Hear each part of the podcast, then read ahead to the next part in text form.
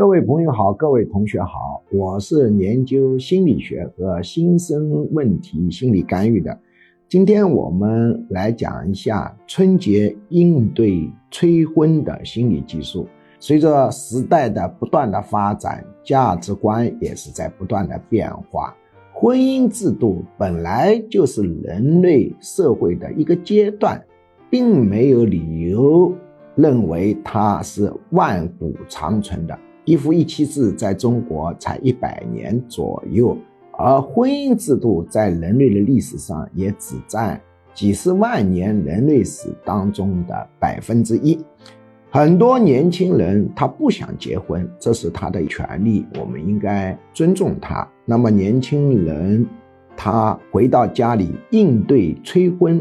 我给几个心理技术，第一个叫先发制人法，你先告诉父母亲朋好友，最近我碰到了一件非常痛苦的事，就是我失恋了，受到了严重的打击，很难过。回到家里，亲友们在催婚的时候，你就出现悲痛的表情。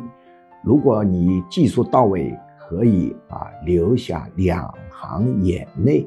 实在不行，你可以用牙膏事先在手背上涂一层。如果亲友催婚厉害，又有必要流泪，你稍微擦一点眼角，你就会泪如雨下。第二个办法。叫做方案呈现法，或者说做结婚谈恋爱的计划方案。你给父母、舅舅、长辈呈现出我准备多长时间解决这个婚姻和谈恋爱的问题。你只要把计划抛出去，那么这个问题就会啊得到极大的缓解。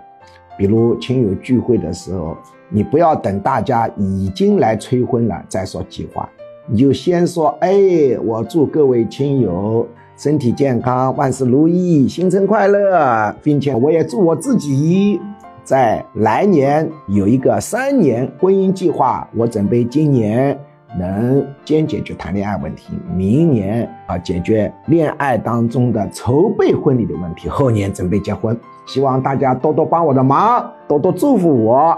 你说完了，人家就没人来提了。第三个方法就是，你可以跟父母谈，我不结婚，但是我会生娃。其实很多父母他结婚不是目的，目的是你要生娃。他一听说你能够生娃，那么他马上压力就减轻，觉得哦，你有个娃陪伴，你老了也没什么问题，他也就放心了。现在科学技术这么发达，不用结婚完全可以生娃的。当然，具体的操作还需要你充分发挥你的主观能动性，把分寸把握好。